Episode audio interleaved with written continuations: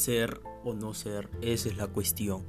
¿Qué es más noble para el alma, sufrir los golpes y las flechas de injusta fortuna o tomarlas contra un mar de adversidades y poniéndose a ella encontrar el fin? Morir, dormir, nada más. Y con un sueño poder decir que acabamos con el sufrimiento del corazón y los mil choques por naturaleza son herencia de la carne.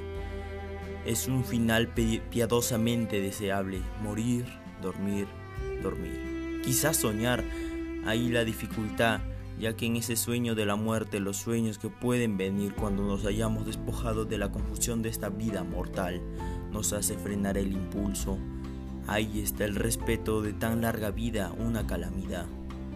Pues ¿quién soportaría los latigazos, insultos del tiempo, la injusticia del opresor, el desprecio del orgullo, el dolor penetrante de un amor? El mérito paciente que recibe indigno cuando él mismo podría desquitarse de ellos tomando un puñal, quejarse y sudar con una vida cansada por el temor a algo después de la muerte.